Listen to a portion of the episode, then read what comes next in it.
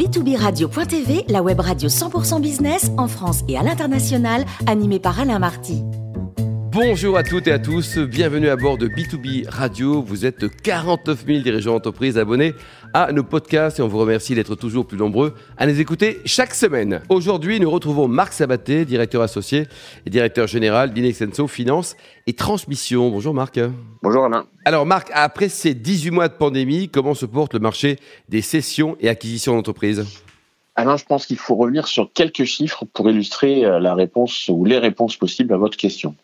D'abord, il faut distinguer deux marchés. Celui très visible des groupes, des fameuses licornes que nous voyons tous les jours et les sociétés cotées en bourse. Après une année 2020 quasiment à l'arrêt, avec très peu d'opérations finalement significatives, pandémie mondiale oblige, marquée par ces périodes de confinement, ces fermetures de frontières et ces craintes d'une crise économique généralisée.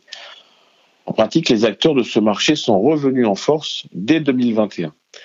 Ainsi, pour le premier puis pour le deuxième trimestre 2021, le marché mondial du M&A a affiché une progression de respectivement plus 40% et plus 60%, notamment tiré par le marché américain, les États-Unis, moteur de l'économie mondiale. Trois grands moteurs poussent ce marché. Des liquidités plus que jamais abondantes, la politique monétaire voulue ainsi par les États et la Banque centrale européenne pour soutenir les économies.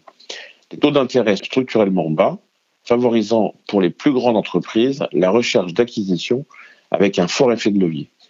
Et un contexte stratégique que l'on peut qualifier de reset plutôt que de restart. Pourquoi reset plutôt que restart? En effet, on pouvait imaginer que post-Covid, le contexte industriel et économique chercherait à revenir au monde d'avant. C'est ce que j'appelle le restart. Dans les faits, que voyons-nous? Nous voyons des évolutions assez fortes. J'en citerai au moins trois. L'évolution des modes d'organisation du travail, celle des enjeux industriels et enfin ce qu'on peut déceler des révolutions économiques en marche. Le rapport au travail d'abord. En quelques mois de confinement, le télétravail, ce qu'on appelle le flex office par ailleurs, est devenu finalement une banalité et se généralise presque partout. C'est assez impressionnant de voir comment nos sociétés se sont adaptées en quelques mois à ces nouvelles formes d'organisation. Ensuite, on voit apparaître un nouveau rapport à l'industrie. Après les théories, notamment françaises, d'entreprises sans usine, on constate de nouvelles pressions sur nos économies celle d'une nécessaire relocalisation industrielle qui s'impose comme une évidence.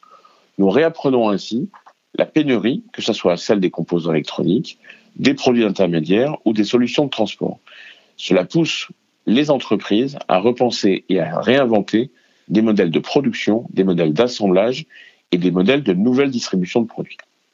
Enfin, les investissements des grands acteurs économiques sont portés par l'émergence d'une nouvelle forme de révolution industrielle qui combine, il me semble, à la fois une révolution énergétique, comment oublier les énergies fossiles en 20 ou 30 ans, qui combine également une révolution digitale, comment continuer d'augmenter la puissance de calcul, stocker, transporter toutes ces datas nécessaires à l'économie du numérique et du digital, et également, enfin, une révolution à nos rapports à l'espace et à la nature. Comment revisiter l'espace urbain et paysan, comment modifier nos consommations pour être équitables, bio, décarboné, etc.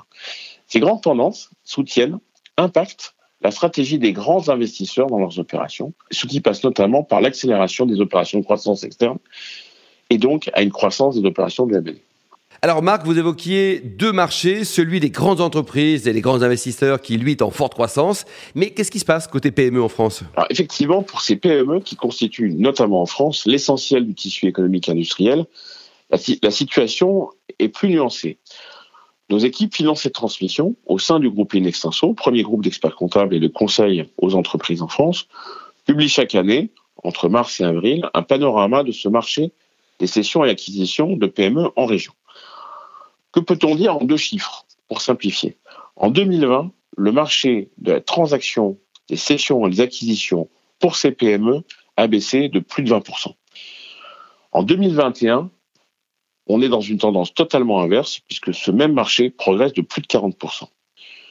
C'est presque à l'identique du marché mondial du M&A, ce marché des plus grosses opérations.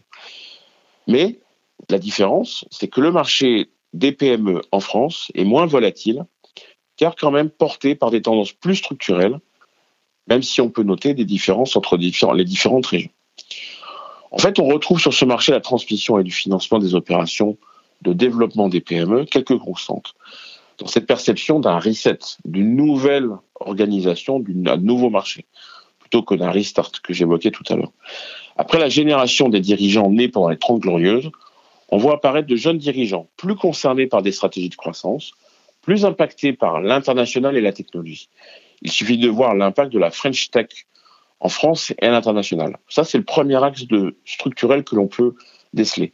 Ensuite, deuxième axe, les entreprises françaises sont globalement saines, peu endettées et disposent de ressources financières abondantes et d'une industrie bancaire de premier ordre pour mener des opérations de croissance externe, les financer, que ce soit pour faire pivoter leur business model, augmenter leurs débouchés ou augmenter leurs capacités. Enfin, dernier axe d'analyse structurelle, et c'est lié au marché des plus grandes entreprises, on observe très clairement une forme de course à la taille critique. Pour exister dans le monde économique d'aujourd'hui, il faut être de plus en plus gros, de plus en plus fort. Il y a 20 ans, une entreprise qui réalisait 50 millions de francs, c'était déjà une belle entreprise. Aujourd'hui, pour être qui pas très français, une petite ETI, il faut faire au moins 50 millions d'euros.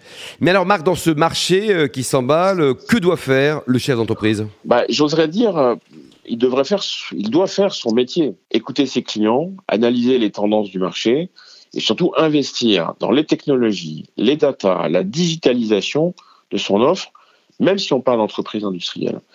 En effet, dans cet univers de changement économique, la notion de conseil, d'accompagnement ou d'assistance qu'un groupe leader en expertise comptable et du conseil communication peut apporter, de vraies valeurs ajoutées, apporter une vraie, une véritable optimisation à ces chefs d'entreprise.